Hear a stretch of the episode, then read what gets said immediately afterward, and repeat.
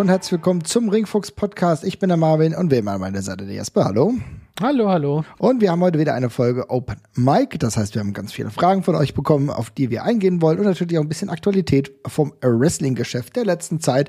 Und da ist ja einiges passiert. Jesper, ganz aktuell habe ich gesehen, dass John Cena sich bei ähm, China bzw. Chinesen und Chinesinnen entschuldigt hat und zwar, weil er Taiwan als Staat bezeichnet hat in einem Interview, weil es einen neuen Film von ihm gab. Das hat für einiges Erzürnen gesorgt, muss ich sagen.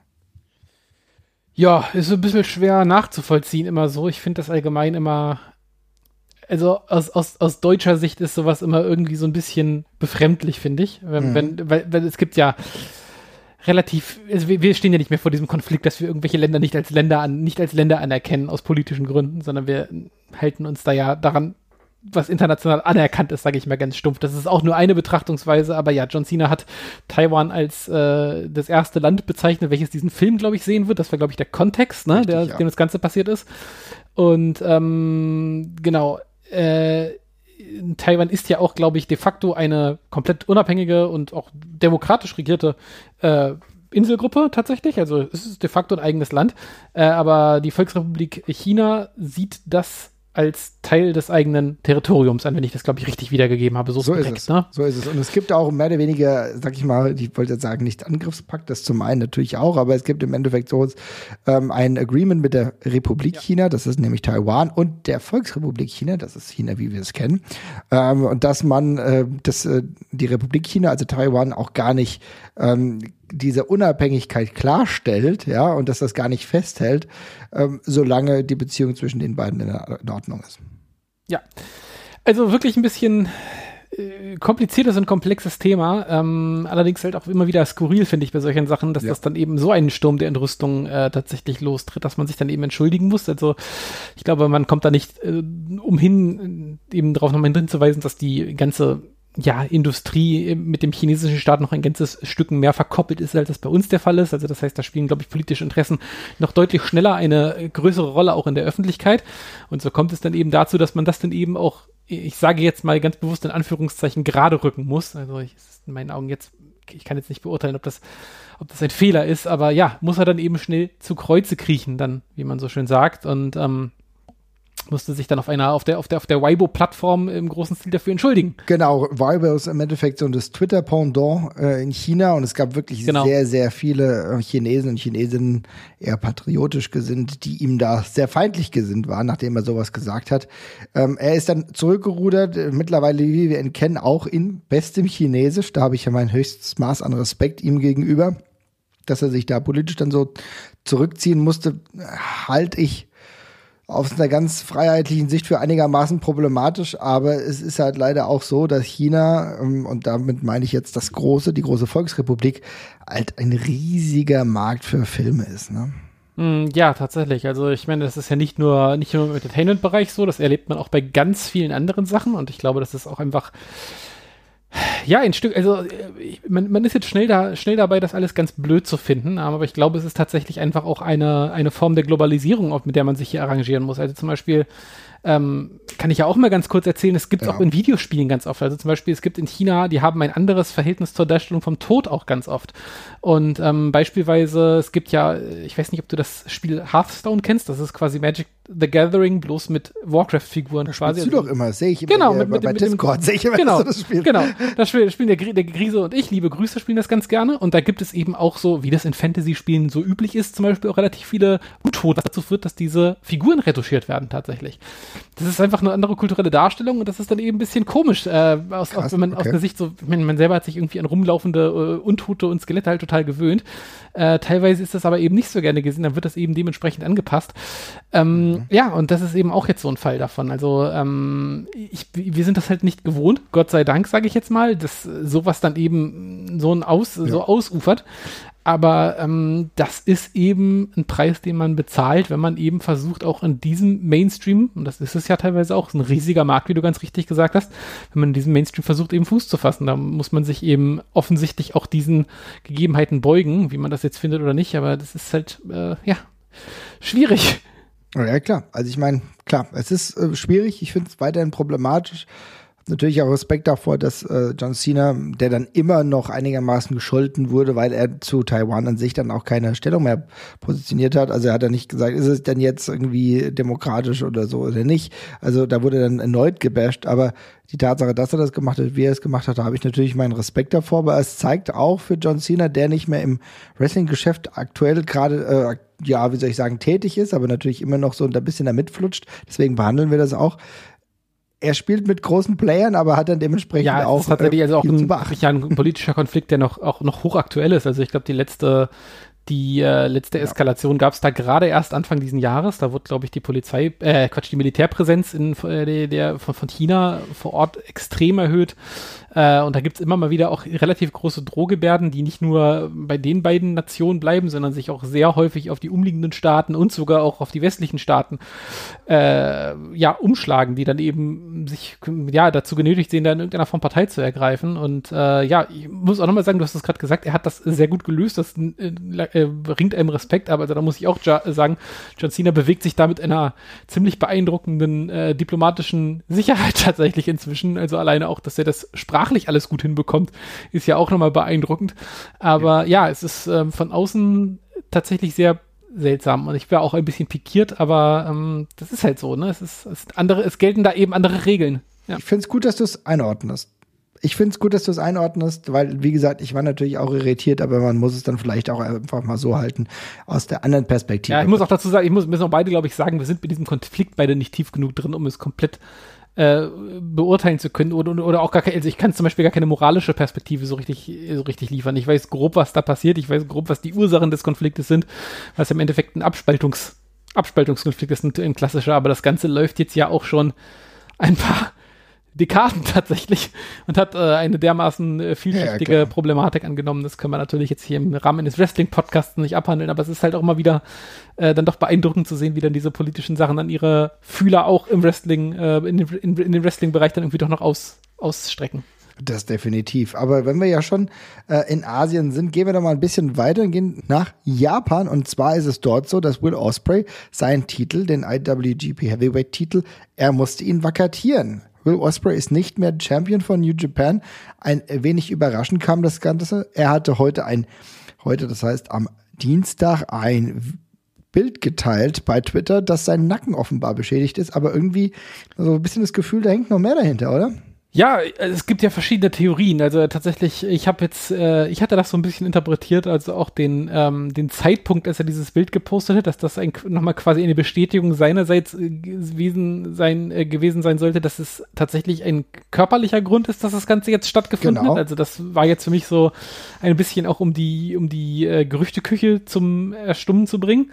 Ähm, aber tatsächlich, ja, es gab ja auch noch ein paar andere Gerüchte um ein, äh, ja, um eine massenhafte Abwanderung äh, von, also der ausländischen Talente aus New Japan, die vielleicht bevorstehen könnte, sobald die Verträge ablaufen, äh, die ins, eben nicht mehr in Japan bleiben wollen. Das stand jetzt auch mit an und bei Osprey, seiner äh, Freundin Bia Priestley, ist ja auch jüngst äh, aus der Promotion zumindest offensichtlich ausgeschieden und hat sich ähm, angeblich erstmal aus persönlichen Gründen wieder Richtung Heimat, also UK, orientiert. Und hm. äh, ja, jetzt ist da überall ein großes Fragezeichen. Also Will Osprey ist ja gerade erst äh, relativ frisch so richtig auf dem Main-Event-Level dort angekommen. Ähm, und jetzt äh, gibt es ein paar erste Brüche, also ein paar weitere Brüche in der im derzeitigen Bild von New Japan, die ja sowieso keine ganz leichte Zeit haben gerade, äh, auch mit sehr schlechten Kritiken gerade zu kämpfen haben und äh, einem sehr, sehr starken Zuschauerschwund tatsächlich. Und ja, jetzt ist es quasi die nächste Kerbe es ist momentan eine sehr, sehr schwierige Zeit für New Japan. Du sagst auf der einen Seite Zuschauerschwund, dann immer mehr Wrestler, die, ja, vielleicht also wie Will Osprey, das allein den Titel ähm, ja abgibt. Das ist natürlich auch ein Schlag für ja. diesen Titel. Ne? Und äh, natürlich auch für seine Karriere auch relevant, wie immer man das jetzt auch äh, bewerten will. Aber du hast gesagt, es gibt immer mehr Wrestler, die vielleicht auch bald ja den Bogen um New Japan machen immer wieder Gerüchte wird, wenn man auf Japan guckt, muss man ja auch sagen, mhm. dass sie beispielsweise die Corona-Pandemie in aktueller Zeit nicht wirklich gut auf äh, gestemmt bekommen, beziehungsweise wenn es zumindest darum geht, äh, dass äh, Menschen geimpft werden. Denn da befinden sich, ich habe jetzt gestern, glaube ich, geguckt, da waren wir bei vier Prozent mittlerweile dürfte es ein bisschen besser sein. Aber hier spreche ich von vier Prozent Erstimpfungen. Ne? Und wenn wir dann nach Deutschland gucken, das ist natürlich jetzt auch, da wird jetzt besonders viel Druck gemacht, aber wenn wir roundabout 40 Prozent und hier wird auch die ganze Zeit gemeckert zu vier Prozent in einem Land, äh, das bald die Olympischen ja. Spiele hosten will, da muss man schon sagen, ist einiges nicht so wirklich geil und das könnte problematisch ja, werden. Das ist, ähm, klingt, es klang ja auch immer mal wieder so ein paar komische Sachen durch. Ich weiß zum Beispiel, dass äh, Tamatonga ja auch mal in einem Interview quasi so gedroppt hat, dass sie sehr selten getestet werden vor Ort. Also da hat was erzählt von einmal im Monat, glaube ich, oder sowas war da mal die ja. Aussage. Ich weiß nicht, ob das dann nochmal irgendwie aufgelöst worden ist, aber das fiel auf jeden Fall mal so. Und wie du schon sagst, Olympia kommt noch auf ein äh, Land zu, was sowieso jetzt gerade bisher sehr dünne äh, unterwegs war, was die Impfung angeht. Alles sehr schwierig und dass dann jetzt ausgerechnet der, der, der, der Wrestling-Bereich davon noch größermaßen verschont bleiben sollte, fällt einem eben auch sehr schwer vorzustellen, finde ich. Und ähm, ja, wird spannend. Also es sind sehr, sehr schwierige Monate, ein sehr schwieriges Jahr auf jeden Fall bisher schon für New Japan Pro Wrestling. Ähm, wohin der Weg geht von Will Ospreay wird auch nochmal spannend. Also es könnte nochmal auch gut durchgeschüttelt werden. Gerade finde ich die letzte, also sowohl das, sowohl das Foto von ihm als auch die ganzen anderen Aussagen, die jetzt kamen, die deuteten eher auf Richtung Verbleib für mich. Ähm, ja. Aber ja, wird man da mal sehen müssen. Und es gibt ja auch noch ein paar andere Leute, die bei denen auch gerüchtet worden ist, ob das denn jetzt so weitergeht, zum Beispiel mit Jay White und dergleichen, ob der denn bleibt. Und ähm, ja, muss man mal sehen. Bei Joe Wade, genau, war ähnliches gerüchtet, wo, wo du das Gefühl hattest, auch bei Finlay war es so, ähm, ob das vielleicht in diese Richtung gehen könnte, dass er vielleicht eine Abkehr von New Japan plant. Zuletzt gab es ja auch ganz wilde Gerüchte, was natürlich ein bisschen absurd wäre, der ehemalige New Japan Champion Will Osprey zu NXT UK. Also das wäre natürlich, ohne den Leuten bei NXT UK äh, zu nahe zu treten, das wären drei Schritte zurück, muss man ernsthaft sagen, ja.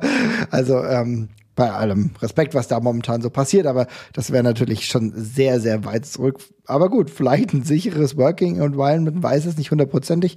Fakt ist auf jeden Fall, dass es jetzt zuletzt auch bei der letzten größeren Show, ich glaube, das war ja, hier Wrestling John Taku war es ja auch so, dass äh, einfach äh, dass nach äh, Covid-Verdachtsfällen einfach Wrestler nicht auftraten, beziehungsweise ein Match gecancelt wurde. Also da sehen wir, da passiert einiges, was nicht hundertprozentig ist. Corona äh, sorgt auch in Japan für größere Probleme. Es gibt jetzt Reisewarnungen beispielsweise von den USA ähm, Richtung Japan. Also alles kurz vor Olympia. Ich bin manchmal ein wenig verwundert, dass sie sich da überhaupt keine Gedanken gemacht haben und haben gedacht, es läuft so gut, wie es zwischenzeitlich im Februar war, wo halt die Fälle sehr, sehr niedrig waren. Aber es ist halt leider einfach so, das ist halt ein blödes Biest und wenn du das nicht äh, mit Impfungen oder so bekämpfst, dann hast du halt deine Probleme. Ja, auch immer wieder faszinierend zu sehen. Also faszinierend ist ein gemeiner Ausdruck gemessen daran, wie dramatisch die Lage halt einfach ist, aber ähm, das ist ein Land, wo man das eigentlich ja so stereotyp gedacht hätte, dass die sehr gut vorbereitet sind und sehr schnell darauf reagieren können auf sowas, dann jetzt im Endeffekt doch sehr weit hinten dran sind wieder und äh, beeindruckende Fallzahlen haben, negativ beeindruckende Fallzahlen ähm, ja, das ist dann schon heftig. Und wenn man dann eben noch sieht, dass sie dann so sehenden Auges ins Verderben rennen bezüglich Olympia, ja, schon spannend. Ja, auf jeden Fall. Es ist spannend. Also ich meine, sie ziehen jetzt an, das aber ist halt, ich glaube, äh, Olympia ist im, müsste ich mal nachgucken, wann ist Olympia? Ist im Juni, äh, Juli. Genau, ich. im glaube, Juli. Eine Woche, genau, eine Woche nach der Beendigung der Europameisterschaft. Das heißt also, natürlich ist es momentan so, dass sie gerade roundabout äh, 500.000 Menschen mit ihrer ersten Do Dosisversorgung pro Tag aber ob das dann für den Long Run reicht, gerade wenn du dann ja auch noch eine Zweitimpfung brauchst, das wird alles sehr, sehr knapp. Schauen wir mal. Wir hoffen auf jeden Fall, dass die Wrestler fit bleiben. Mal schauen, wie sich Will Osprey entscheidet. Aber ich kann mir schon vorstellen, dass diese Kulmination mehrerer Dinge, die momentan extrem schwierig ist, vielleicht dafür sorgt, dass es sich vielleicht anderweitig umschaut. Tatsache ist es so, dass New Japan einen absoluten Aderlass gerade hat bald ist es so, eigentlich in wenigen Tagen ist es so, dass sie äh, eigentlich ihren Wrestle Grand Slam haben im Tokyo Dome. Ich will nicht wissen, wie der gefüllt wird. Der wird auf jeden Fall nicht richtig. Das glaube ich auch, ja. Ja, also behalten wir das im Blick. Will Osprey auf jeden Fall gute Besserung, der ja zuletzt ja auch ein richtig gutes Match hatte, als er noch den Titel inne hatte. Ähm, kann man sich mal geben vom 4.5. Auf jeden Fall interessant gegen Takagi. Aber gehen wir weiter. Und wir haben schon eine erste User-Frage, bevor wir ne äh, nachher noch weitere User-Fragen mit hineinnehmen. Aber ich finde, das ist ganz interessant und ganz relevant. Gerade weil ich gestern auch weitergeschaut habe. Und zwar der Möller hat uns gefragt, habt ihr schon die ersten Episoden Dark Side of the Ring gesehen und wie ist euer erstes Fazit? Jesper, ich gebe die Frage mal an dich. Bevor ich, ich habe tatsächlich bisher lediglich äh, die erste beziehungsweise die ersten beiden gesehen, also die Brian Pillman Folge. Die waren ja äh, waren ja, ja. quasi war, war zwar das gleiche Thema, aber getrennt auf zwei Folgen. Inzwischen sind wir bei Folge 4 angekommen. Die Nick Gage Folge habe ich angefangen, da musste ich aber aus Zeitgründen ich bin ich bisher erst quasi bei Minute 15 oder 20, also da habe ich noch ein bisschen was vor mir. Ähm, aber um mal ganz kurz den Anfang zu machen, also die ersten beiden Folgen mit Brian Pillman fand ich sehr cool, ähm, war sehr war also sehr spannend und halt auch sehr tragisch erzählt. Ich ähm, habe immer so ein bisschen meine liebe Not damit, wenn man wie drücke ich das jetzt diplomatisch aus? Weil sie haben ja nur die Realität dargestellt. Ich, will, äh, ich drücke es jetzt mal ein bisschen zugespitzt aus, wenn man Familien gegeneinander ausspielt, for dramatic purposes. Und das hatte ich so ein bisschen das Gefühl. Mhm. Da kriege ich immer so ein bisschen Bauchschmerzen bei, aber es waren im Endeffekt eben eine, eine, ja, in zwei Hälften geteilte Familie, die eben einen unterschiedlichen Blick auf die ganze Situation auch gebracht haben. Das ähm, tut beim Zugucken immer ein bisschen weh, aber ist, denke ich, noch irgendwie moralisch vertretbar. Ansonsten war es ein sehr cooler Abriss über die Karriere von Brian Pillman, hat mir sehr gut gefallen. Ich fand auch die ganze Geschichte um seinen Vertragspoker nochmal spannend. Ich finde, sie haben auch sein Gimmick nochmal sehr schön in Szene gesetzt und präsentiert. Das hat mir alles sehr gut gefallen. Ähm, und das Einzige, was ein bisschen zu kurz gekommen ist, sind tatsächlich die wrestlerischen Qualitäten tatsächlich gewesen. Das fand ich ein bisschen, fast ein bisschen unter den Tisch gefallen, weil dann doch Fand ich auch, ja, du hast vollkommen recht. Ich finde, wrestlerisch wurde immer das angerissen, aber es ging doch sehr, sehr viel um Familie, um Zerrissenheit ja. und natürlich um großartig diese Verletzung. Ich finde, das war in zwei Folgen schon sehr, sehr gut dargestellt, aber so das Wrestlerische, gerade auch gegen Jushin Thunder Liger beispielsweise gerestelt, wirklich auch jemand, der im Ring durchaus was zu leisten imstande war, Kam ja, cool. und gerade gemessen daran, dass dann eben auch diese Verletzung noch ein ganzes Stück greifbarer wird und vor allem die, äh, die OP, wo ihm ja im Grunde einfach nur der, der Fuß an, an die Wade angeschraubt wird, dann äh, statisch und dann eben auch dementsprechend äh, ein ganz klarer Bruch zu all dem, was er davor eben als Wrestler machen konnte, eben auf einmal da ist und dann eben auch, es gibt ja keinen Weg mehr zurück von dem Gimmick, was er dann hat, sozusagen. Aber ansonsten hat mir das sehr gut gefallen. Die Nick Gage-Folge wirkte auf mich auch äh, schon soweit äh, ganz lustig. Ich bin auch sehr gespannt, wo die hingeht, tatsächlich, weil ich noch nicht genau mhm. weiß, was die Story dieser Folge wird, außer dass Nick Gage eben Nick Gage ist. Aber äh, schauen wir mal. Und die Collision in Korea Folge, die, auf die freue ich mich auch sehr. Da gab es ja auch schon eine Ringfuchs Story Ausgabe zu. Äh, bin gespannt, ja. wie gut sie das von uns gestohlen haben, die Schweine. Ich bin mal sehr gespannt, was du dazu sagst, weil ich muss sagen, ich hatte mir die beiden Brian Pillman Folgen angeguckt und war sehr angetan, trotz der Tatsache, dass es da auch da ein paar kleine Schwächen, wir haben es eben gesagt, gab und natürlich ist diese Verwobenheit mit der Familie so eine Sache, aber ich muss sagen, dass die Collision in Korea Folge nicht richtig geil okay. war. Also ähm, hat mich nicht so wirklich abgeholt. Gut, ich war auch vielleicht ein bisschen zu müde, kann schon sein, aber irgendwie war ich fast ein wenig enttäuscht, dass die ja, also äh, ich hätte ganz gern mehr so wrestlerische Sachen auch noch gesehen, ja. Und es gab so ein, zwei Stories, die ich echt langweilig fand, die sich dann über einen größeren Zeitraum ähm, gestreckt haben. Da muss ich wirklich sagen, der Daniel Kultau, der das ja für uns gemacht hat, der hat Collision Career herausragend herausgearbeitet. Ich glaube, das muss ich an dieser Stelle echt mal empfehlen.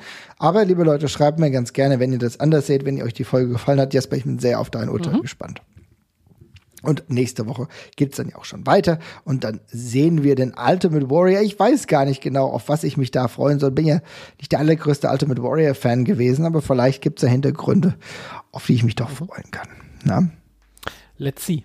Auf jeden Fall. Gut, weiter geht's. Und jetzt würde ich sagen, machen wir mal einen kleinen WWE-Block, denn natürlich gibt's auch da immer wieder Sachen, die sich aufdrängen.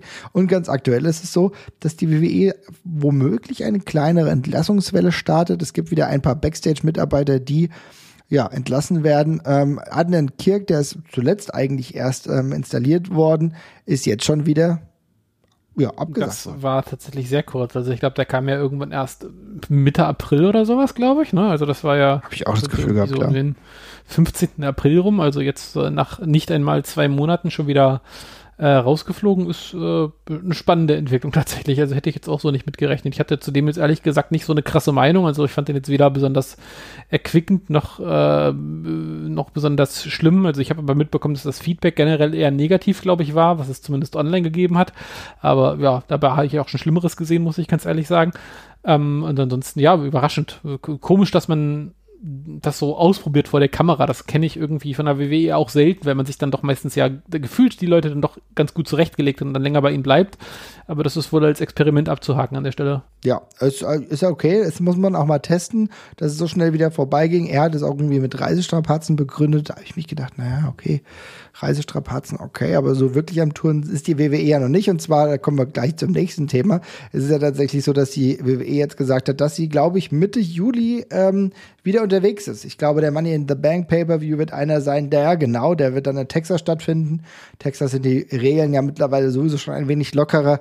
Also dann ist die WWE in welch auch immer Kapazität wieder am Start und will auch wirklich rumtouren mit einer größeren Texas-Tour.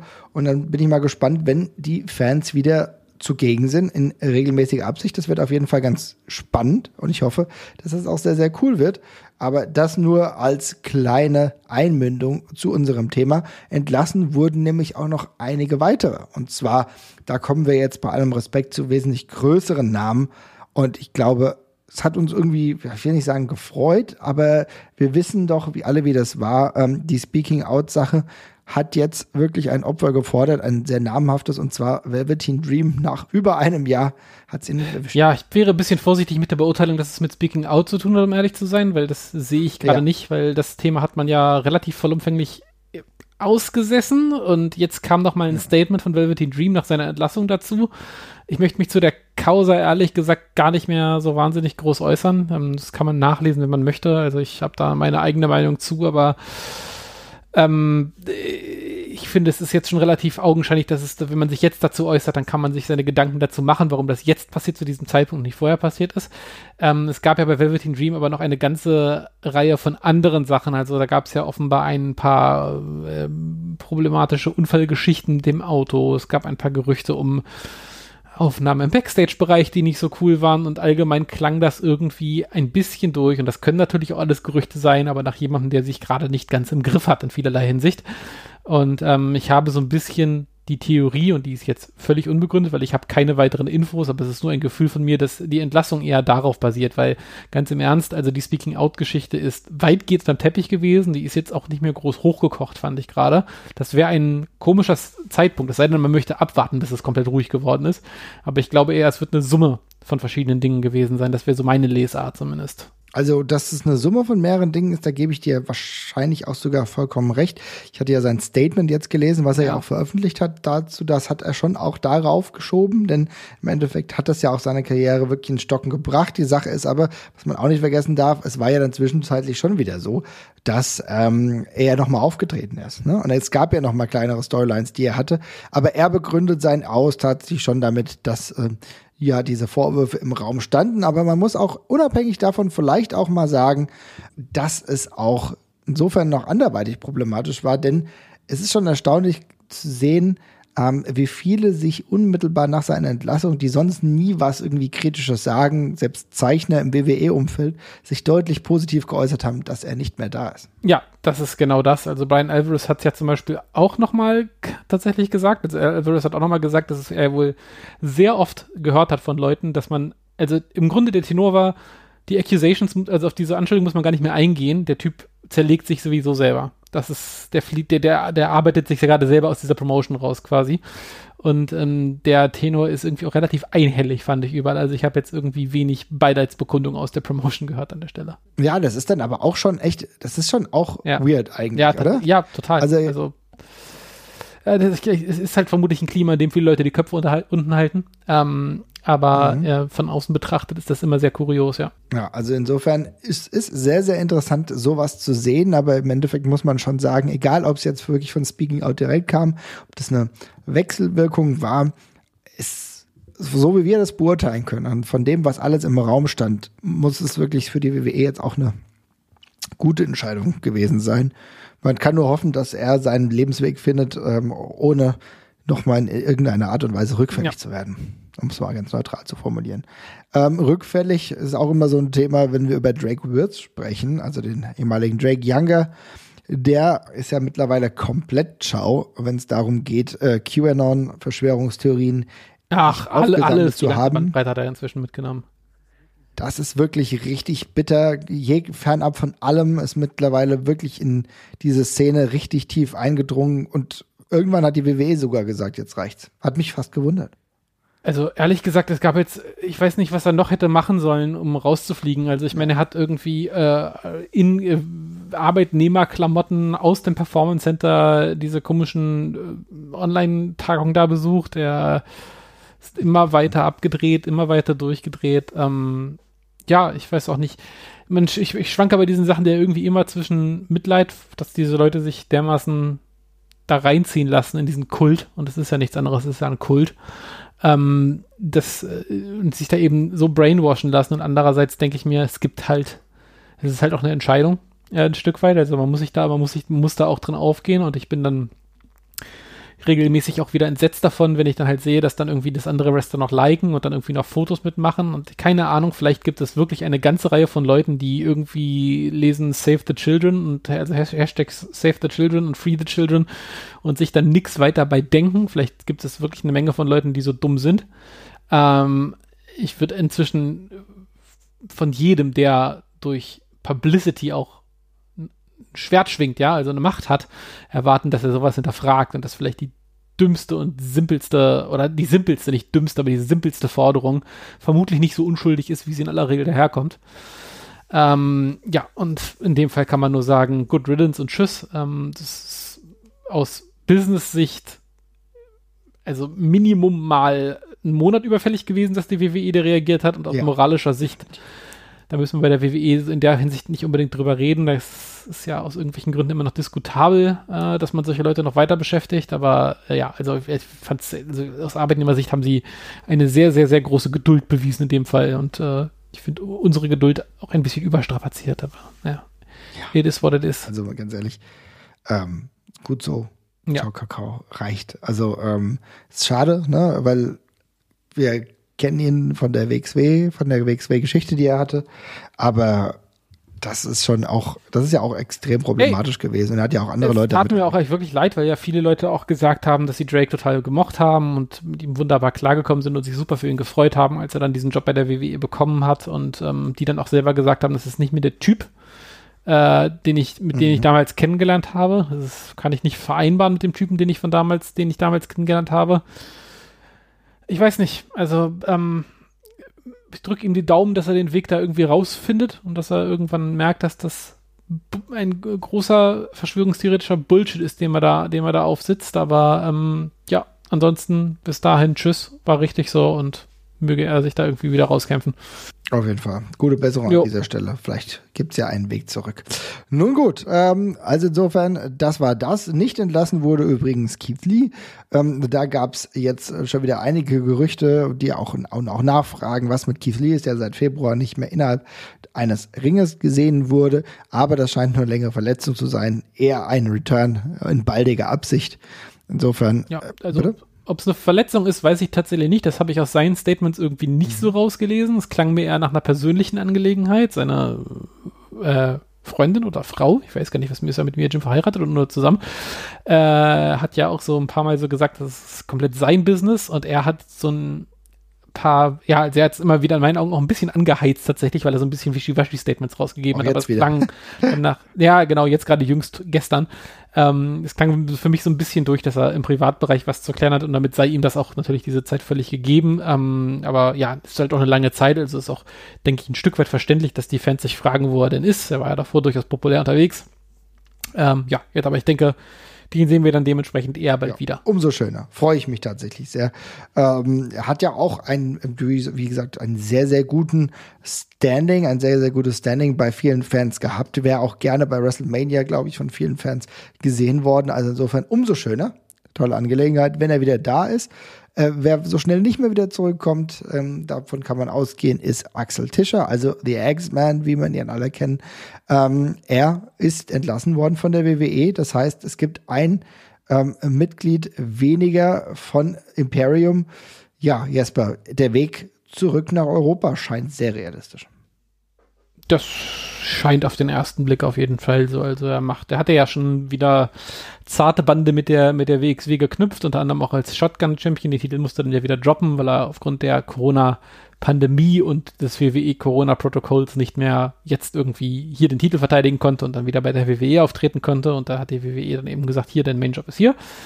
Ähm, ja, und äh, liege jetzt, es lege jetzt auf der Hand, dass er wieder zurück nach Deutschland kommt, hier Leute trainiert, hier bei WXW antritt. Die ersten Andeutungen kann man so auch in die Richtung deuten. Ähm, würde ich, denke ich, auch für die WXW eine logische und, und gute Ergänzung. Ähm, ja, ansonsten ähm, für ihn, für ihn finde ich es find schade, wenn er, denn da, wenn, wenn er denn hätte bleiben wollen. Das äh, weiß ich auch nicht. Vielleicht freut er sich ja auch auf das neue Kapitel einfach.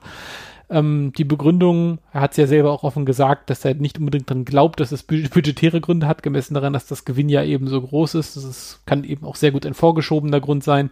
Ähm, ich fand das sehr cool. Ähm, ich fand das, äh, ich habe ich hab das, äh, die Statements von ihm gelesen, das fand ich eine, fand ich eine sehr äh, coole Aussage, dass er sich, dass er es völlig in Ordnung findet, entlassen zu werden. Er hätte sich nur gewünscht, dass man ihm einen echten Grund sagt, weil er sich gerne verbessert hätte. Es ist eine sehr erwachsene Art, damit umzugehen, finde ich, und sehr cool. Und äh, ja, ansonsten ist, glaube ich, ein äh, sauberer Typ und der wird sich hier noch in Deutschland, glaube ich, wird, wird ein Gewinn sein auf jeden Fall. Und äh, ja. glaube ich sogar ein großer Gewinn. Ich würde mich äh, freuen, wenn das zeitnah der Fall wäre. Wir haben ja letztens mal ein bisschen über das Roster der WXW beispielsweise gesprochen und hier so ein bisschen ähm, Stabilität auch zu erreichen mit Tischer, der ja immer astreiner Athlet im Ring war, dementsprechend auch so ein bisschen was ausstrahlt, vielleicht auch nochmal einen anderen Vibe mitgeben kann, den äh, jüngeren Athleten auch aber auch so ganz gut zur Seite stehen kann. Könnte ich mir sehr, sehr gut vorstellen. Ich glaube, da wird Tischer auf jeden Fall die ein oder andere Entscheidung treffen, wenn er wieder zurück ist. Ähm, ich glaube, das würde für die Kaderspitze momentan auch sehr, sehr gut tun. Kann, können wir uns, glaube ich, alle nur darauf freuen. Ja, würde ich auch so sehen. Also wie du schon sagst, das ist eine gute Ergänzung. Ähm bringe jetzt auch ein bisschen was von dem verloren gegangenen äh, Stargefühl ja. zurück. Einen ehemaligen WWEler mit in der Spitze der Promotion zu haben, wäre natürlich auch ein echt, echt guter Gewinn. Und ich glaube, das ist ein routinierter Typ, der gerade jetzt in der jetzigen Konstellation bei der WXW, wo es so viele junge Wrestler gibt, ähm, echt ein ganz, ganz wichtiges Mosaikstückchen werden könnte. Fall. Rainer Partycatch, damit haben wir deine Frage übrigens auch beantwortet. Ja, also das haben wir jetzt einfach gerade mal on the fly gemacht. Ansonsten kann ich nur sagen, Daniel Bryan, einer der wahrscheinlich absolut geilsten Wrestler, die es jemals auf diesem Planeten gab. Ja, soweit setze ich an, ist jetzt erst äh, gerade 40 geworden. Schöne Grüße an dieser Stelle. Hammer hat. Ich hoffe, er hat noch ein paar Jährchen zu gehen. Das glaube ich auch. Äh, eine andere Sache mhm. bei den mhm. Entlassungen noch, die hättest du jetzt, glaube ich, nicht mehr angesprochen, darum möchte ich da mal ganz kurz einhaken. Es gab äh, auch in, hinter den Kulissen einige Entlassungen, die ähm, mit Namen, die man jetzt zum Beispiel nicht groß kennt, also keine Referees oder dergleichen, sondern ähm, zum Beispiel der Digitalbereich von der WWE wurde wohl auch sehr groß zusammengekürzt, habe ich mhm. gelesen. Mhm.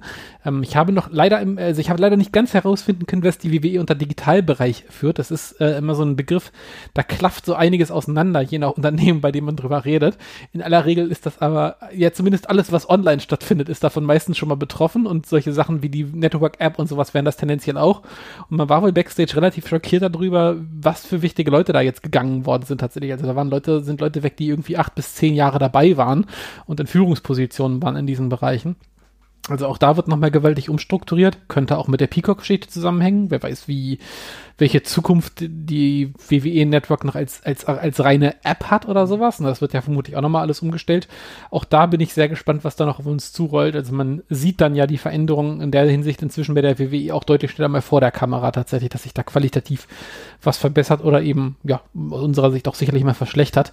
Ähm, bin gespannt, ob man das auch bei der restlichen Infrastruktur tatsächlich Da bin ich auch sehr, sehr interessiert an. Ich weiß es gar nicht genau. Ich habe immer nur das Gefühl, wenn ich mir den YouTube-Kanal angucke, der natürlich sehr erfolgreich ist, wo sie beispielsweise ja auch ähm, mit Hausieren gehen und sagen, dass sie da viele Klicks haben, habe ich auch manchmal das Gefühl, ja. dass das gar nicht so optimal ausgearbeitet ist. Ne? Also es, es funktioniert und es ist alles gut, aber beispielsweise, wenn ich mir allein die Thumbnails angucke, denke ich manchmal, naja, also so hundertprozentig aussagekräftig ist das viel gar nicht, selbst auch so die Titel. Also da wird das äh, YouTube einmal eins gar nicht so hundertprozentig bedient und es funktioniert trotzdem einigermaßen. Das Ja, ich habe auch, ich habe, ich habe tatsächlich inzwischen bei der, bei der WWE, bei der, bei dem, bei dem YouTube-Ding das Gefühl, das soll jeden Tag relativ ähnlich aussehen, damit ich diese Dinge einfach immer in der exakt gleichen Form wieder auf meiner eigenen Startseite vorgesch äh, vorgeschlagen bekomme. Also ehrlich gesagt, ich bin auch so betriebsblind geworden für diese WWE-Bilder, die mir da inzwischen vorgeschlagen werden. Ich nehme es gar nicht mehr wahr, aber es wird genug Leute geben, die da einfach, ähm, ja, blind draufklicken und so. Also ich habe mich da auch drin satt gesehen, die ganzen Top-Ten-Dinger und so, die sie ja bringen und immer den großen roten Raw-Stick Sticker oder den Smackdown-Sticker eben unten links in der Ecke. Das sieht für mich auch inzwischen alles immer gleich aus und du sagst, es ist auch sehr nichtssagend geworden, finde ich auch. Aber ähm, die Zahlen geben ihnen ja durchaus noch recht. Also ich habe gestern zum Beispiel gesehen, die haben irgendwie noch ein paar, die haben, die, die haben eine, einen, einen relativ großen Rutsch an ganzen Matches hochgeladen von einigen vergangenen WrestleManias auch. Aber da habe ich dann zum Beispiel auch gesehen, da gab es äh, Becky Lynch, Charlotte Flair Rousey gegen The Riot Squad, was sie hier hochgeladen mhm. haben vor einem Monat. Das steht bei 4,4 Millionen Downloads, also oder Aufrufen. Also das funktioniert trotzdem. Äh, das ist krass. Das funktioniert immer noch krass. Also, also ja, ist wirklich äh, auch, ich meine, jedes Backstage-Segment roundabout 30.000 und das ist dann schon schlecht. Also das funktioniert an sich. Es ist halt nur nicht so, wie man es optimalerweise machen könnte, aber vielleicht braucht die WW das gar nicht, sondern hat ihren ganz eigenen Weg gefunden. Du hast ja vollkommen richtig gesagt. Dann ist das ja auch in Ordnung. Mir fällt es nur auf, vielleicht könnte das auch so ein bisschen an den Einsparungen innerhalb der WWE liegen. Man weiß es nicht. Ja. Aber gut. Sie haben, Sie haben übrigens auch ein Match hochgeladen. Ich will dich auch nochmal raten lassen. Sie haben den Royal Rumble 2020 hochgeladen. Rate mal, wie viele Views der hat. Das ist seit drei Monaten online. 300, ja, 900.000? 30 Millionen. Ach du je, krass.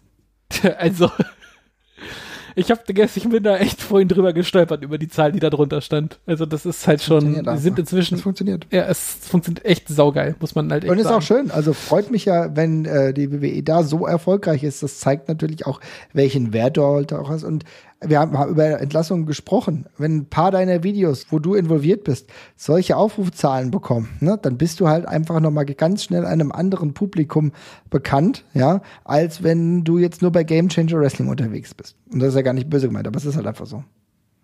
Was mir auf jeden Fall auch aufgefallen ist, und also vielleicht liegt es ja nur an mir und ich bin jetzt in diesen Retargeting-Pool von der WWE-Werbung gerutscht, aber ich habe das Gefühl, sie machen online deutlich mehr. Werbung. Also ich kriege gerade vor fast bei Instagram sehr viel. Ich kriege aber auch vor jedem YouTube Pay-per-View, äh, vor jedem YouTube-Video sehr viel Werbung über den jeweils aktuellen Pay-per-View ausgespielt. Also da kriege ich gerade wirklich sehr, sehr viel. Also da scheint man auch nochmal in die Offensive zu gehen und sich die eigene Reichweite ordentlich zunutze zu machen. Ja. Schreibt uns mal, äh, was ihr zum aktuellen Pay-per-View zu sagen habt, wie er euch gefallen hat. Ich muss den tatsächlich, obwohl der jetzt schon eine Weile her ist, muss ich den auch final durchgucken. Bin erst bei der Hälfte angelangt. Manchmal ist meine Zeit auch ein wenig zu kostbar, aber das soll uns nicht ärgern kommen wir mal weg von der WWE, würde ich sagen, und machen mal einen ganz kurzen Überblick auf das, was in der nächsten Zeit bei AEW so passiert, und zwar der Double or Nothing Pay-Per-View. Und es ist auch ein bisschen ein spezieller Pay-Per-View, denn wenn ich das richtig gelesen habe, ist der Double or Nothing Pay-Per-View auch einer mit mehr Fans, ne? Ja, also der erste komplette wieder, oder? Auf jeden Fall. Mal gucken, wie, ob das jetzt wirklich komplett, komplett voll ist, aber es ist auf jeden Fall so, dass äh, wieder mehr Fans ähm, zugegen sind und ich glaube, dass die Stimmung dann auch auf jeden Fall nochmal eine andere sein wird. Wir haben ja eine picke-packe volle Karte. Ich bin froh, dass ich endlich mal dieses Wort picke-packe voll mal wieder verwenden konnte. Äh, nur mal ein ganz kurzer Rundown, Jesper, auch für dich. World Championship Match, wir hatten wir letztens noch gerätselt, naja, Kenny Omega, wird er gegen Pack oder Orange Cassidy antreten? Es ist gegen beide. Ja. also finde ich auch tatsächlich cool. Das ist ähm, witzigerweise, äh, ich habe die Karte von unten nach oben gelesen und äh, kann schon mal spoilen. Ich dachte am Anfang so, oh Gott, oh Gott, oh Gott, oh Gott, als ich mich nach oben durchgearbeitet habe. Und die Top 3 Matches fand ich dann tatsächlich sehr ja. schön, als ich es mir gerade nochmal angesehen habe. Und auf dieses Match freue ich mich tatsächlich auch ganz besonders. Ich habe ja immer für Orange Cassidy in großen Main Event Rollen tatsächlich plädiert. Äh, Omega und Pack, beide sowieso cool, aber über Orange freue ich mich hier extrem und ich finde das auch völlig folgerichtig. Das bei dieses Match, ähm, das habe ich auch das letzte Mal schon gesagt, dieses Match bei dem, bei der, bei dem ersten Paper vor viel Publikum wieder zu fahren. Ähm, das Eisen muss man schmieden, solange es heiß ist. Da habe ich mich, da freue ich mich immer drüber, wenn man auf solche Publikumsströme einfach schnell genug reagiert und das mitnimmt, anstatt das Wochen und Monate lang zu durchdenken. Ähm, und ja, also coole Sache, freue ich mich drauf. Das wird, glaube ich, auch sehr unterhaltsam. Ja, auf jeden Fall. Das wird definitiv sehr unterhaltsam. Und ähm, ich finde es insofern auch echt klasse, dass man, wie du richtig gesagt hast, auch Cassidy auf diesen Bereich mitbringt. Und man muss ja auch sagen, Cassidy hat ja auch zuvor schon einen Sieg gefeiert vor einiger Zeit gegen Chris Jericho, also das hat er sich redlich verdient. Wir haben das Women's Championship Match äh, Hikaru Shida gegen Britt Baker. Britt Baker auch zuletzt mit einer sehr ansteigenden Formkurve, insofern folgerichtig, dass sie jetzt gegen Hikaru yes. Shida antritt.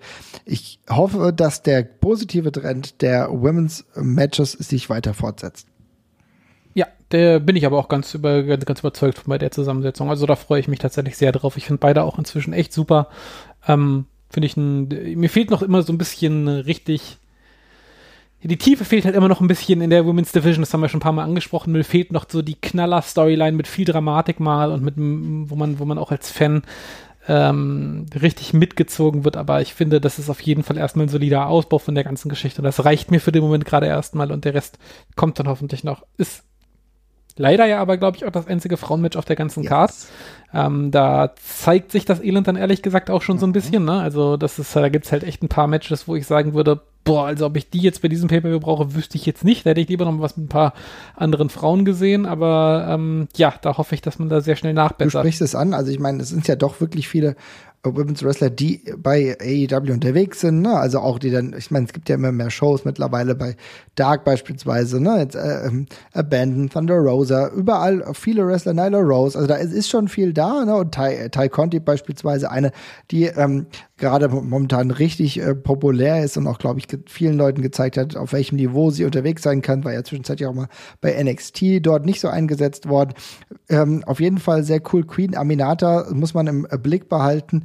Das äh, hat mir letztens wieder aufgefallen. Also da ist schon eine Menge da, aber noch nicht auf dem Niveau, aber du hast vollkommen recht. Wir kommen gleich auch mal zu den Matches, wo man normalerweise sagen könnte, naja, muss das jetzt auf, eine, auf einer Pay-Per-View-Card sein, ne? Aber kommen wir erst noch mal zu den äh, Good Matches, wo ich mich auch drauf freue, und zwar die Heels, die, die Young Bucks, die heelischen Young Bucks treten an gegen John Moxley und Eddie Kingston um die Tag Team Titel und das Pairing mit John Moxley und Eddie Kingston macht mir momentan in den Weekly sehr, sehr viel Freude. Ich kann mir auch gut vorstellen, dass das mal ganz anders wird. Ja, das glaube ich auch. Also tatsächlich, ich freue mich vor allem wegen Moxley und Kingston drauf. Die Young Bucks äh, immer noch kein Riesenfan, aber Kingston und Moxley fresse ich, äh, kommt dir fresse ich aus der Hand quasi. Das äh, kannst du mir sofort geben. Und ich glaube auch, das wird eine, ähm, die werden die Bucks mal zu einer ganz anderen Geschichte erzählen. Also ich glaube, die Stories mit, das wird eben auch die Unterschiedlichkeit dieser beiden Teams einfach werden. Da freue ich mich drauf.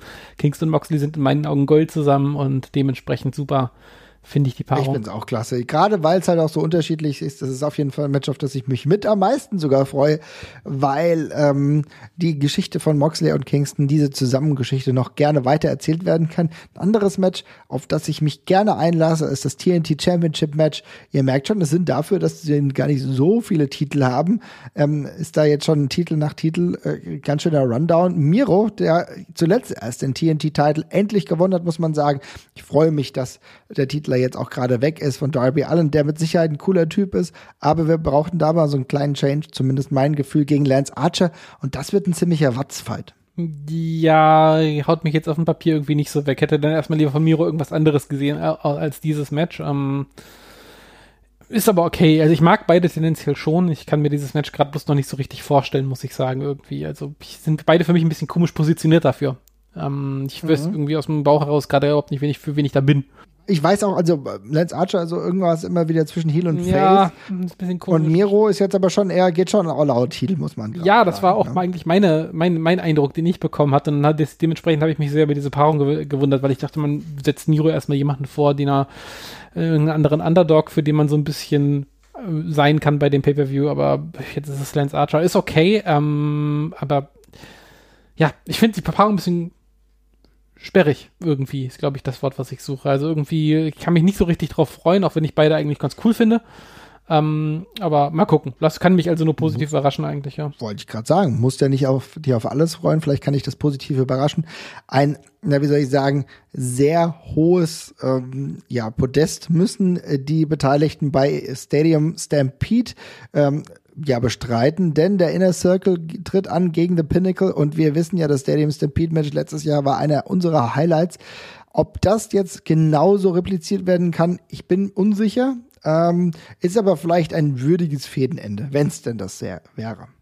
Ja, ich, ich tu, ah, ich weiß, ich habe da so ein komisches Gefühl weil ich hatte bei Blood and Guts, ähm, hatte ich also ich fand das ja jetzt auch nicht berauschend. Also ich habe ja auch schon gesagt, diese Fehde ist nicht für mich geschrieben, einfach. Das ist einfach so. Ähm, aber ich hatte da zum Schluss eben so ein bisschen das Gefühl, dass man bei MJF einen ganz leicht anderen Weg tatsächlich geht. Und das ist nämlich weg von diesem Comedy-Kram ähm, und hin zu, okay, der Typ ist echt ein Psycho. Mhm. Und dementsprechend deplatziert, sage ich jetzt mal ganz hart, finde ich, Sehr interessanter finde ich dieses ja. Match, weil ich finde, das zieht es wieder auf eine geckige Ebene aller Voraussicht nach runter. Jetzt und jetzt, wo es gerade ein bisschen Schl äh, Schliff bekommen hat. Ich weiß, das ist für die Leute vor Ort sehr lustig und sehr cool. Ähm, ich weiß allerdings nicht, ob man das mit diesem Pinnacle-Kram hätte machen sollen. Ich hätte mir da ein bisschen was Ernsteres gewünscht, muss ich ganz ehrlich sagen. Aber ich habe mich an der an dieser Art der Comedy im Wrestling auch gerade einfach ein bisschen satt gesehen. Und ich gönn's aber jedem, der vor Ort ist, weil das bestimmt super lustig finden. Die können das ja auch alle, die das, die da in dem Match sind. Aber ich hatte eigentlich gerade so ein bisschen das Gefühl, die Reise geht woanders hin mit Pinnacle. Und ähm, dementsprechend war ich ein bisschen irritiert über diese Ansetzung. Aber ähm, ja, jetzt ist es so. Ich finde es interessant, was du sagst, weil darüber habe ich gar nicht nachgedacht. Natürlich ist es so, dass ja MJF gerade ein bisschen ernsthafter wirkt und auch trüberer, um es mal so zu sagen. Aber, naja, gut, wir müssen es mal abwarten, wie das Stadium Stampede Match wird, ob das sich auch wieder am Ende der Card wiederfindet. Das hatten wir das letzte Mal ja auch. Mal schauen, aber ähm, ich bin nicht so der allergrößte Freund dieser Fehde. Mir ist das alles gerade ein bisschen zu viel. Man muss ja sowieso sagen, ähm, dass bei allem, was ich an AEW mag, und der Sebastian hatte uns ja gefragt, wie uns aktuell äh, All Elite Wrestling gefällt. Und das gefällt mir grundsätzlich gut. Mhm. Ich habe immer ein positives Gefühl. Ich gucke das gerade, wenn ich dann, ja. ich gucke dann mehrere, äh, mehrere Folgen eigentlich hintereinander, habe ich eigentlich ein echt ein gutes Gefühl. Aber es ist schon manchmal krass, weil ich manchmal durcheinander komme, wer in welchen Gruppierungen gerade ist. Ja, sie haben das ja auch so ein bisschen so gemacht, dass es einfach jetzt mehrere mehrere gibt. Äh, damit finde ich mich ganz gut zurecht tatsächlich. Ich finde ich auch gut so, dass sie das so gelöst haben, weil ich finde, es geht einem jetzt auch nicht so krass viel verloren, wenn man das nicht auf dem Schirm hat in aller Regel. Ähm, das finde ich ganz angenehm. Ich finde diese, diese Gruppierungszugehörigkeit jetzt mal bei Pinnacle in der Circle aus, ausge, äh, mhm. äh, ausgelassen, weil da ist, spielt das natürlich eine große Rolle. Aber ansonsten haben einfach sehr viele Leute sehr viele Freunde und das ist ein netter Zusatz-Content für Fans, aber äh, man muss es nicht wissen, finde ich. Und äh, das ist für mich auch the way to go bei dieser ganzen Geschichte, weil man kann sich ein bisschen mehr in die Charaktere reinlesen, wenn man möchte. Man kann besser verstehen, wie die ticken und mit wem die zu tun haben. Aber man braucht es als Gelegenheitsfan auch nicht. Ich muss jetzt nicht wissen, wer alles bei, äh, bei der Dark Order drin ist. Ich muss nicht wissen, wer beim Best Friends Inner Circle quasi mit dabei ist äh, also bei Best Friends, nicht, die, nicht beim Best Friends Inner Circle, sondern bei der bei Gruppierung Best Friends. Das ist nicht so wahnsinnig wichtig. Die Charaktere verstehe ich sonst auch so, aber es gibt eben noch ein bisschen logischen Unterbau, wenn ich dann danach suche. Und das finde ich eigentlich ganz cool so. Kann man sehen, wie man will. Wie gesagt, das ist trotzdem etwas, was mir grundsätzlich gut gefällt. Manchmal wird es ein bisschen viel und ich verliere meinen Überblick. Ja, aber so ist es manchmal. Ähm, wir haben ein weiteres Single, das mit mal einen kleineren Run Rundown jetzt bei den Matches wo man überlegen muss, müssen die gerade da so stattfinden. Ihr merkt, das ist ganz schön viel. Ja. Ich glaube, das wird schon fast vier Stunden. Äh, The American, ja, Nightmare oder Dream mittlerweile. Cody Rhodes tritt an gegen Anthony Ogogo, äh, einer äh, der Wrestler, die jetzt ja bei The Factory unterwegs sind, ein weiteres Stable. Ein äh, britischer, falls ihr ihn noch nicht gesehen haben solltet, Boxer ehemals. Sieht echt cool aus, ist so, so ein bisschen gerade ein ganz ordentlicher Build-up für ihn. Ob man das jetzt beim Pay-Per-View braucht, nun. Ja, ähm, also ich finde es generell okay, ich habe bloß kein Interesse, dieses Match zu sehen. Also ich finde alles daran total logisch und schlüssig, aber es interessiert mich nicht so richtig. Also äh, äh, ich finde das aber völlig, also völlig in Ordnung. Ich finde, äh, Gogo macht bisher auf mich einen echt coolen Eindruck. Ich finde, der hat ordentlich Charisma, der, der bringt was mit, der von dem, was ich so von ihm lese, klingt das auch nach einem coolen Typen so. Also von dem, was er so von sich gibt, finde ich. Ähm, der macht vom Kamera, von der Kamera einen coolen Eindruck, hat einen guten Look. Also generell ist das völlig richtig. Ich kann mich gerade irgendwie bloß nicht so wahnsinnig für Cody Rhodes erwärmen. Und auch da fehlen mir so, in diesem Match fehlen mir so ein bisschen die Aktien, die ich persönlich drin habe. Ich glaube, das, ja, ist, das ist so ein bisschen mhm. mein Problem. Also freue mich jetzt weder über den Sieg von dem einen noch von dem anderen. Ich muss noch ein bisschen mehr rangeführt werden, aber du hast gesagt, er bringt all die Voraussetzungen ja. mit. Wie gesagt, olympischer Boxer ist auf jeden Fall, also ich meine, die Fakt ist, All Elite macht damit gerade alles. Nee, richtig, ist alles, alles ne? gut so, ja, ist auf jeden Fall, ja. Also das geht dann nur so um unser, persönliches Interesse. Das muss noch wachsen, ist aber vielleicht auch gar kein Problem. Vielleicht überrascht uns da positiv. Die Anlagen sind da und ich meine, es macht doch vollkommen Sinn, wieder ein paar britische Wrestler in Fokus zu stellen, die dann dementsprechend auch was können. Das hilft auch äh, All Elite ja dementsprechend auf dem Markt übersehen natürlich ja. nur. Ne? Wir haben Hangman Page gegen Brian Cage. Also sie nicht nur phonetisch relativ ähnlich, ansonsten ein bisschen ein Mistmatch, muss man sagen. Aber naja, es ist trotzdem ein bisschen schwierig, ne? Ja, also ganz im Ernst, äh, das ist mir noch gar nicht aufgefallen, aber das ist halt so Adam Page gegen Brian Cage. Allein der Klang davon, der sagt einem irgendwie ehrlich gesagt noch alles, was ja. man über dieses Match wissen muss. Ne? Also ich weiß nicht, ich will das, also äh, bei, bei Adam Page schwebt halt durchgehend mit, dass, dass der eigentlich schon weiter sein müsste, tatsächlich. Und ja. ähm, ich, äh, ich glaube, der Kollege Dreisker, den wir ja auch öfters hier mal im, im, äh, beim Podcast bei uns haben, hatte ja sich, glaube ich, auch schon mal äh, glaube glaub ich, dafür stark gemacht, dass der den Titel ja eigentlich schon hätte bekommen sollen und dergleichen. Das sehe ich nach wie vor nicht unbedingt so. Ich finde das schon ganz cool, das fürs Publikum noch aufzuheben. Aber das ist für mich jetzt gerade doch schon eine relative Einbahnstraße, in der er da gerade rumturnt. Und ich kann Brian Cage halt auch wirklich absolut kein bisschen was abgewinnen. Das ist ein Wrestler, der absolut nicht mein Fall ist, in keinster Hinsicht. Also der macht, gewesen. nee, und der macht, also der verkörpert sehr viel von, also von, vom Stil her, die, was ich überhaupt nicht leiden kann tatsächlich. Und ähm, jetzt tritt Adam Page gegen ihn an. Das ist langsam geht, also das, ich hab, wenn man wenn man so eine Bogensehne lange lange lange spannt, so habe ich mich bei Adam Page die ganze Zeit gefühlt. Ne? Also ich habe mich schon drauf gefreut, wenn der Pfeil, wenn der Pfeil endlich fliegt. Und jetzt ist es irgendwie so ein bisschen ausgeleiert gerade bei mir und ich weiß irgendwie nie, irgendwie ist so der Drive so ein bisschen weg und das Momentum ist weg. Und das äh, ist für mich ganz gut dargestellt in diesem Match was jetzt per se sicherlich nicht schlimm wird. Und da gibt es bestimmt auch viele, die das so sehen wollen, aber für mich ist das eben bei Adam Page, der für mich ein echt cooler Story-Wrestler ist tatsächlich, wo ich eine Dramatik und eine Leidenschaft für entwickeln kann, weil der Typ eben einfach so viel Charisma hat, ist das halt irgendwie eine komische Platzierung. Und ähm, da hätte ich, also ehrlich gesagt, das klingt jetzt hart, aber da hätte ich lieber kein Adam Page-Match gesehen.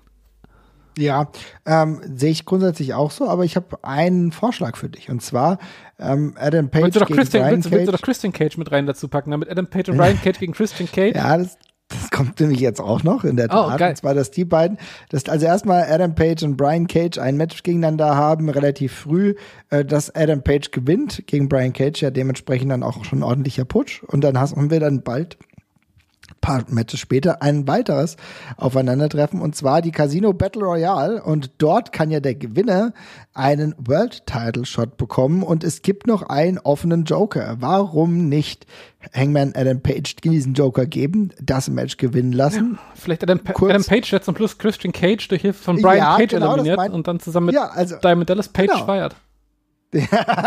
also äh, ich glaube, Brian Cage ist nicht dabei, aber dass er, dass er gegen Christian Cage äh, im finalen äh, Moment dann unterwegs ist, ihn dann rauswirft, dass die beiden eine Story haben, Christian Cage gegen Adam Page äh, beim nächsten Pay-per-View und dann und dann Adam Page dann beim übernächsten Pay-Per-View um den Titel kämpft. Ja, beim nächsten Pay-Per-View Rage, beim nächsten Pay-Per-View Rage in the Cage, vermutlich, ne? also, liebe Leute, genau, wir haben noch die Casino Battle Royale, ich habe es eben schon angekündigt, mit mehreren Teilnehmern, die aussichtsreicheren, wie gesagt, Christian Cage, der sein ähm, in Pay-Per-View In-Ring-Debüt bei All Elite Wrestling feiert. Wir haben noch andere wie äh, Penta beispielsweise. Schaut euch da mal ein wenig um. Es wird kleinere Scharmützel geben mit QT Marshall und Dustin Rhodes, da kann man relativ sicher sein. Und ein allerletztes Match, über das wir noch ganz kurz reden, das geht auch relativ fix. Sting und Darby Allen, die beiden, die zuletzt ja schon im Tag Team, in einem Cinematic Tag Team Match unterwegs waren, treten an gegen Scorpio Sky und Ethan Page und wenn ich das äh, so richtig bewerte, dann heißt das für mich, das wird ein normales Match. Ja, ich habe absolut nichts zu diesem Match zu sagen, muss ich ganz ehrlich sagen. Ich, äh, ja, es wird ein, ja, ja, wird ein Match. Es ist ein Match und ich glaube, damit haben wir den Rundown für diese Card ganz gut beendet. Ich bin mal, ja, ich finde es fast ein bisschen irritierend, dass Scorpio Sky, äh, der Singles Wrestler war, ähm, Tag Team Wrestler war, dann Singles Wrestler war und jetzt wieder ein neues Tag Team äh, gesteckt wurde. Ja, ich habe das habe ich darüber bin ich auch gestolpert. Das ist auch echt eine komische Personalie bei AEW, aber das muss man wohl so hinnehmen. Das muss man wohl so hinnehmen. Wir sind gespannt. Ich werde mir den Pay-per-View kaufen und mich dann daran äh, erquicken und erlaben. Und dann kommen wir jetzt eigentlich schon zu den restlichen User-Fragen, yes. die wir haben, oder? Sehr gerne. Sehr gut. Einige haben wir schon abgehandelt, aber der Andreas fragt uns, ich glaube, das war auch so ein bisschen so deine Lieblingsfragen, die wir auf jeden Fall thematisieren sollen, deswegen machen wir das. Äh, der Andreas fragt uns, ein Gimmick, das ihr euch mal wünschen würdet, das es bisher noch nicht gab und nicht gegeben hat, beziehungsweise ähm, das ihr als Wrestler gerne verkörpern würdet. Jesper, jetzt bin ich gespannt, welches Wrestling-Gimmick du dir da ausgesucht uh, hast. Ja, also tatsächlich, ähm, ich weiß nicht mal unbedingt, ob das ein Wrestler wäre oder vielleicht irgendwie, ja doch, vermutlich irgendwie schon. Also ich finde, ähm, eine Story, die im Wrestling relativ selten so erzählt wird. Und es wird jetzt gerade durch Paul Heyman so ein bisschen gemacht, aber ist, ein, ist eine Person, die eine andere, die eine, die was Bestimmtes aus einer anderen Person rauskitzelt und sie umbaut quasi. Also bei, ich finde bei, bei äh, Paul Heyman macht man das gerade relativ eindeutig mit Roman Reigns, ne, der ihm ja eindeutig dann einfach so bestimmte Aufgabenbereiche abgenommen hat und zum Beispiel ja immer abwehrt, wenn irgendjemand mit dem Mikrofon auf Roman Reigns zuläuft und er dann immer sofort sagt, ich mach das, ich mach das. Und mhm. äh, ihm quasi ähm, ähm, ja bestimmte Facetten des Charakters einfach quasi ich sag mal, gestrichen hat wie so ein Trainer, damit er sich auf andere Sachen konzentrieren kann. So ein bisschen in eine ähnliche Richtung geht meine normale Idee, weil ich hätte gerne eigentlich einen Wrestler. Kennst du das aus, also aus alten Actionfilmen, wenn irgendwie der Held, der kommt nicht mehr weiter, der wird dann dauernd vermöbelt und dann sucht er, dann, dann gibt es irgendwo diesen einen Lehrmeister, zu dem er gehen muss, mit dem er sich auch vielleicht ja. hauen muss und an dem arbeitet er sich ab und wächst daran. Sowas hätte ich gerne auch im Wrestling. Wenn irgendwie jemand zum Beispiel weiß, also ich sage jetzt, also angenommen, ich würde dieses Gimmick Eddie Kingston verpassen, ja. Angenommen, mhm. ich bin Youngster und ich komme in meiner Rolle nicht mehr weiter und ich merke irgendwie, ich habe einen Erzfeind, aber ich komme nicht an ihn ran, ich werde nicht besser dann hole ich mir Hilfe von Eddie Kingston. Eddie Kingston, ich werde dann Schüler von Eddie Kingston. Und Eddie Kingston ist aber nicht einer, der mir erklärt, wie das geht, sondern Eddie Kingston sagt, verpiss dich, ich habe keinen Bock auf dich. Und dann muss ich Eddie Kingston so lange triezen, bis er sich richtig mit mir prügelt und haut. Und anhand dieser Schlachten, die ich mit Eddie Kingston austrage, lerne ich und werde besser und besser. Und irgendwann ist Eddie Kingston und sagt dann auch so, okay, du hast es jetzt nicht gemerkt, aber du warst jetzt eigentlich quasi mein Schüler. Weiter geht's es gab so ein bisschen angedeutet bei Lucha Underground mit Vampiro und, und Penta, mit Pentagon. Ah, sehr so, Es ging so ein bisschen in die Richtung, aber ich hätte das noch viel geiler wie in so einem coolen alten Kung-Fu-Trash-Film, wo da echt einer so ein, so ein grumpy old Lehrmeister ist, der aber selber noch ordentlich zulangen kann, zu dem Leute hingehen müssen und der, die, dann, die, die, die dann quasi um, um Prügel anbit, anbit, anbändeln müssen, damit er sich, damit er sich derer annimmt. Da hätte ich richtig Bock drauf und ich finde, das wäre eine coole Rolle für so einen grumpy old Vet, den man vielleicht irgendwie in der Promotion hat, der das machen kann. Und nicht, ja. und die Geschichte dann vor allem nicht nur einmal, sondern mehrmals erzählen. Also natürlich immer ein bisschen angepasst und so, äh, aber das fände ich, fände ich super cool. Auch, wäre auch eine geile Intergender-Story übrigens. Aber ja. Ja, gut, jetzt hast du mir lustigerweise die Frage, ähm, die er sonst gestellt hat, äh, schon vorweggenommen. ich muss sagen, ein Gimmick, ähm, was ich mir wünschen würde, was es bisher noch nie gab, ich glaube, wir haben, wir sind die ganzen Sachen in unseren früheren Gimmick-Folgen mal durchgegangen. Aktuell fällt mir da tatsächlich ein bisschen was, also zumindest was es noch nie gab, was ich ganz gerne wieder sehen würde. Ich würde gerade ganz gerne mal wieder mehr Olympioniken oder irgend sowas, also diesen, diesen Mixed Martial Arts Background hätte ich ganz gerne gerade wieder öfter beim Wrestling, aber das hat es ja alles schon mal gegeben. Also was, mich, mich würde es eigentlich noch geiler finden, wenn äh, es momentan auch Wrestler gäbe, wie halt diesen Ogogo, über den wir gerade gesprochen haben, die einen realen Background haben, Olympia vielleicht auch was geholt haben und dementsprechend zum Wrestling gegangen sind. Das würde ich mich irgendwie, da würde ich mich gerade freuen, aber das, wie gesagt, hat es alles schon gegeben. Das kannten wir ja früher auch von Ken Shamrock beispielsweise. Also das ist jetzt nichts komplett Neues. Ich denke aber über die Frage nochmal nach und dann können wir sie bei Zeiten nochmal stellen. Ja. Aber die zweite Frage, die er gestellt hat, der Andreas, Wrestling-Stories sind ja häufig etwas konservativ bis hin zu sehr problematisch. Was sind eure liebsten progressiven Storylines für ihre Zeit? Also ich muss ganz ehrlich sagen, fange ich mal ganz kurz an. Meine liebste progressive Storyline in schwierigen Zeiten war vielleicht gar nicht so wirklich schwierig, aber ich selbst noch jung war, war tatsächlich, ich habe es ja schon öfter gesagt, die ganze Goldust-Storyline, die ich äh, als sehr progressiv auf der einen Seite und absurd auf der anderen Seite als junger Kerl empfand, die aber schon ein bisschen Grenzen gesprengt hat. Das war für mich, glaube ich, der erste Schritt zu ganz anderen Verhältnissen.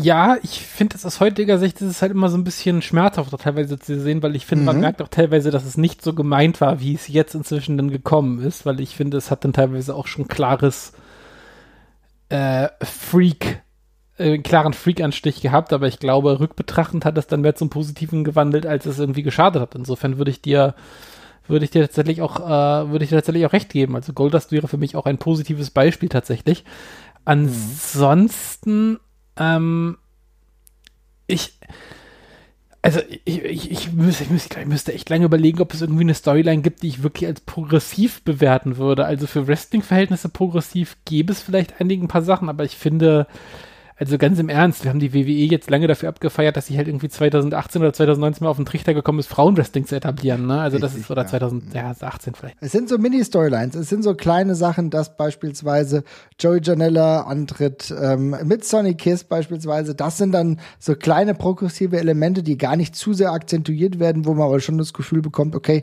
da passiert so gerade ein bisschen was. Sowas könnte von mir aus sehr viel selbstverständlicher werden und auch, dass man ja gar nicht mehr wirklich darüber nachdenkt, Setting vielleicht auch dann die Titelrollen ein wenig aufweicht. Ich glaube, das wäre ein richtiger Schritt. Sonic, äh, Sonic Kiss, äh, Joey Janella, sowas geht beispielsweise in die richtige Richtung. Ich bin auch mal gespannt, wie lange beispielsweise ein Indie-Wrestler, der gerade relativ oft noch bei Game Changer Wrestling und anderen unterwegs ist, wie Effie, wann der Mainstream-Weg irgendwann ähm, reingeht, was dann passiert, kann ich mir eher bei All Elite vorstellen. Das könnte für den nächsten, ja, ich will nicht sagen Cut, aber für den nächsten Schritt sorgen beispielsweise. Ja, genau, aber ich tatsächlich so richtig progressive Sachen müsste ich, müsste ich, müsste ich tatsächlich noch lange überlegen. Also da, ich gehe noch mal in mich zur nächsten Folge. Vielleicht fällt mir noch was ein, was ich wirklich als progressiv empfunden habe.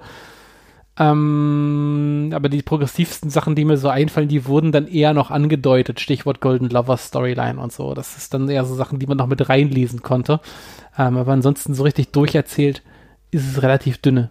Und ähm, ja. vor allem ist das Wrestling-Business dann doch noch oft ein ganzes Stück hinter anderen Branchen hinterher, die da schon ein wenig weiter sind. Aber ja.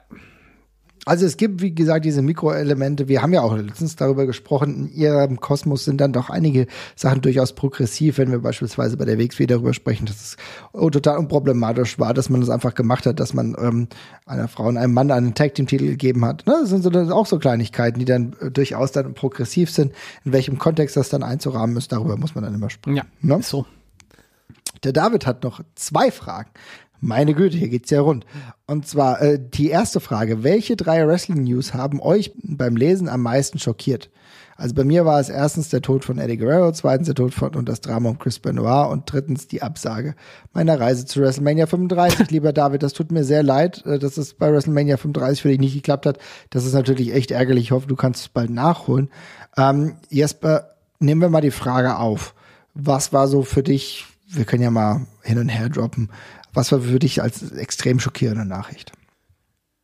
Boah, also ich möchte das ehrlich gesagt nicht unbedingt ranken an der Stelle, weil das nee, ist alles auf. Wir sagen auch genau, aber, wir machen kein Ranking, also aber ich, spielen uns den Ball so ein bisschen Ja, zu, also ja. ich glaube, was ich habe, glaube ich, eine schockierendere News als ähm, das von Chris Benoit ist, ja. glaube ich, für mich sehr schwer ausmalbar, weil das sowohl von der Grausamkeit so extrem grotesk gewesen ist, als auch davon, dass man diese Person eben schon sehr lange begleitet hat. Und ähm, ja, also ich finde, ein Tod von einem Wrestler, den, der ist oft auch ein Stück weit irreal, aber den kann man dann halt irgendwie doch fassen und, und, und, und greifen, weil Menschen so traurig das ist, eben sterben. Aber dass ein Mensch sowas Unvorstellbares tut, ist schon etwas, was mich, glaube ich, äh, ja, also das hat schon mich, das werde werd ich hoffentlich kein zweites Mal erleben müssen. Also das, da war man, da war man ja auch selber in so einem abstrusen Modus tatsächlich drin. Das war, war schon einfach heftig. Also das ist auf jeden Fall das absolute Negativbeispiel für mich ähm, in der Hinsicht, ja.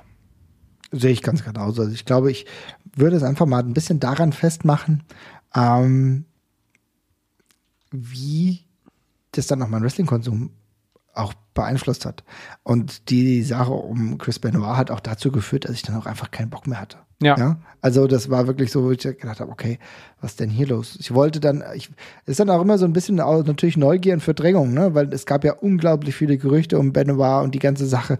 Aber es hat auch dazu geführt, dass ich dann auch erstmal überhaupt keinen Bock mehr hatte, ne? Und dann echt irgendwie extremer frustriert war, weil, und das ist ja auch der nächste Punkt, wenn jeder weiß, dass du Wrestling-Fan bist, musst du dich dann irgendwie auch ja, Fragen gefallen lassen, musst du ja auch rechtfertigen, mehr oder weniger, oder musst Auskunft geben, ne? was extrem bei so einem absurden, ja, ist ja nicht nur tot, sondern er hat ja auch äh, Menschenleben, äh, ähm, ja, vernichtet, muss man sagen. Also dieser, ja, wie soll ich sagen, ja, dieser Mord, den er auch begangen hat, erweiterter Suizid dann im Endeffekt, das ist schon eine richtig krasse Angelegenheit. Das, glaube ich, daran kommt nichts.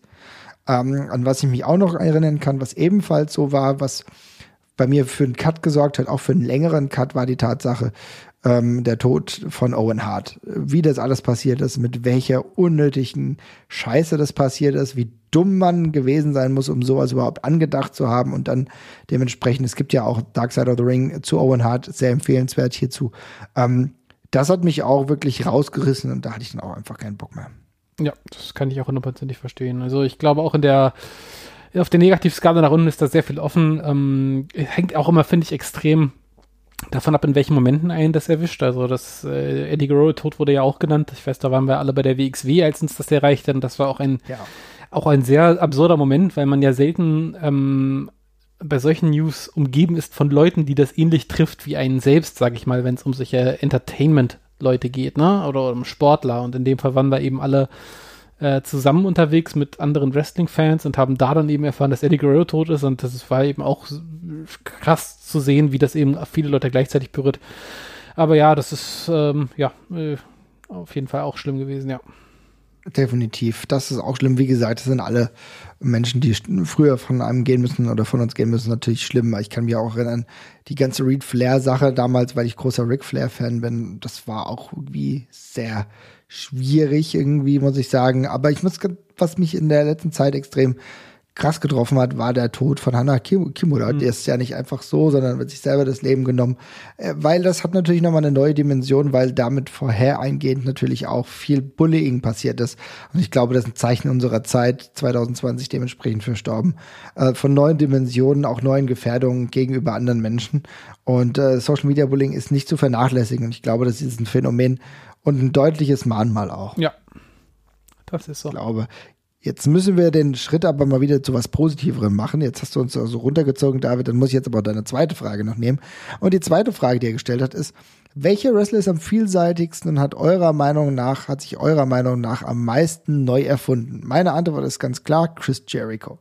Kann ich natürlich komplett nachvollziehen. Bei den ganzen Wandlungen, die Chris Jericho hinter sich gebracht hat, ist das auf jeden Fall ein sicherer Pick. Jetzt, bei wen hast du denn?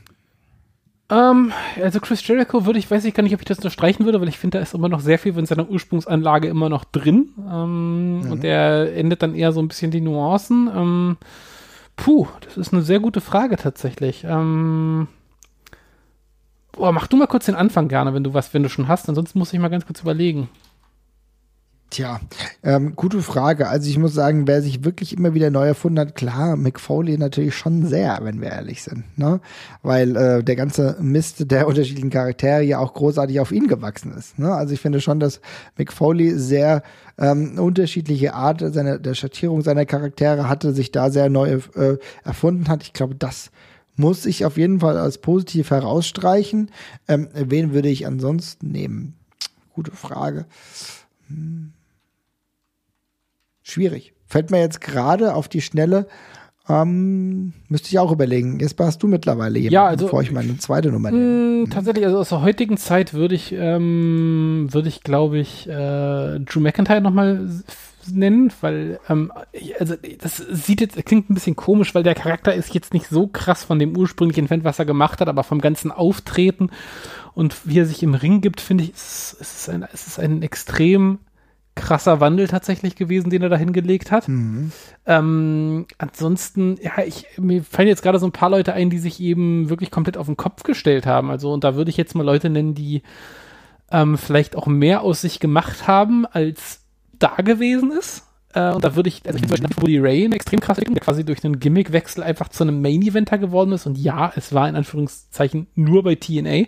Aber ähm, tatsächlich war davor ein, ein, ein, ein, ein Tag-Team-Wrestler, der als Einzelwrestler überhaupt nicht in Erscheinung getreten ist.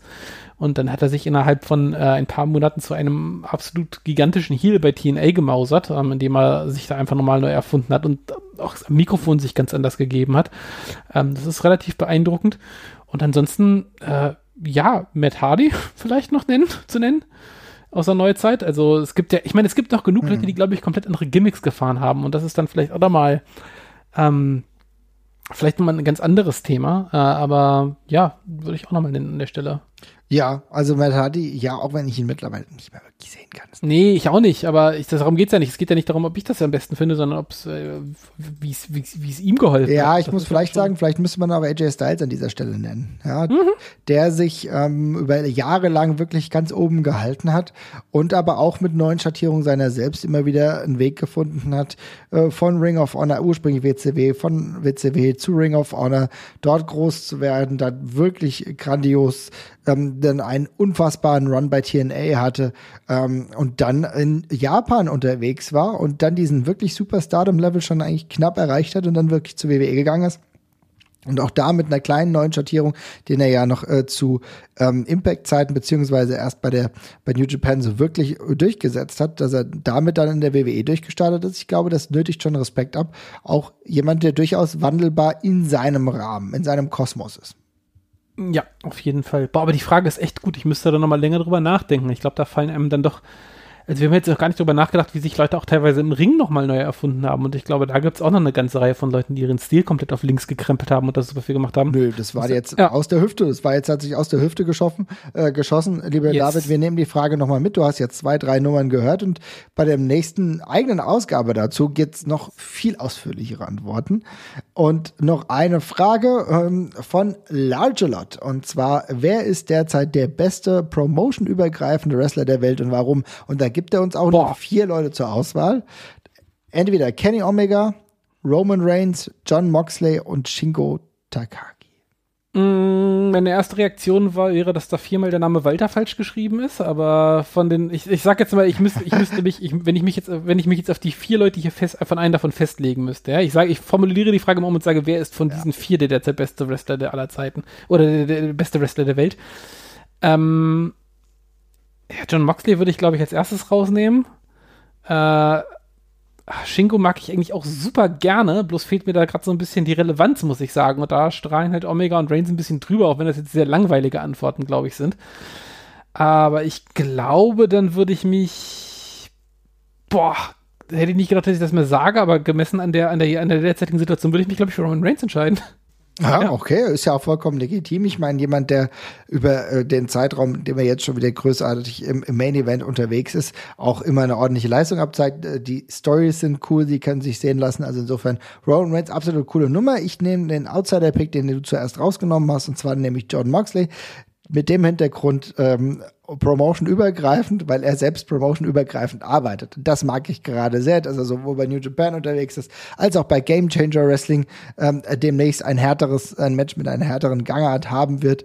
Ähm, wir äh, haben ihn gesehen ähm, bei äh, Bloodsport, also er ist überall unterwegs, den könnte ich mir auch noch, wenn die Reisebestimmungen wieder möglich, es wieder möglich machen, auch noch mal woanders erleben. Das macht mir gerade großen Spaß, dass er einfach nicht zu halten ist. John Moxley ist gerade nicht zu halten. Das ist dann objektiv vielleicht nicht der äh, übergreifend beste Wrestler der Welt, aber zumindest für mich eine der Ansonsten, wenn ich jetzt hier noch mal frei auswählen dürfte, würde ich auf jeden Fall auch Asuka mit ins Rennen schmeißen, weil ich glaube, es gibt äh, niemanden, der mich unabhängig von Stories und, und äh, eigentlich auch völlig egalen Matches äh, durchgehend äh, so gut unterhalten kann wie sie. Und ansonsten, ja, würde ich sehr klar Walter nennen für mich. Äh, relativ unfehlbar und boah, da müsste ich nochmal, ansonsten, ja, ich könnte vielleicht auch nochmal jemanden aus dem Yoshi-Bereich nennen, aber das müsste ich nochmal in, in mich gehen tatsächlich. Aber ja, ansonsten, also eigentlich Walter und Asuka wären für mich an, an Stelle 1 und 2.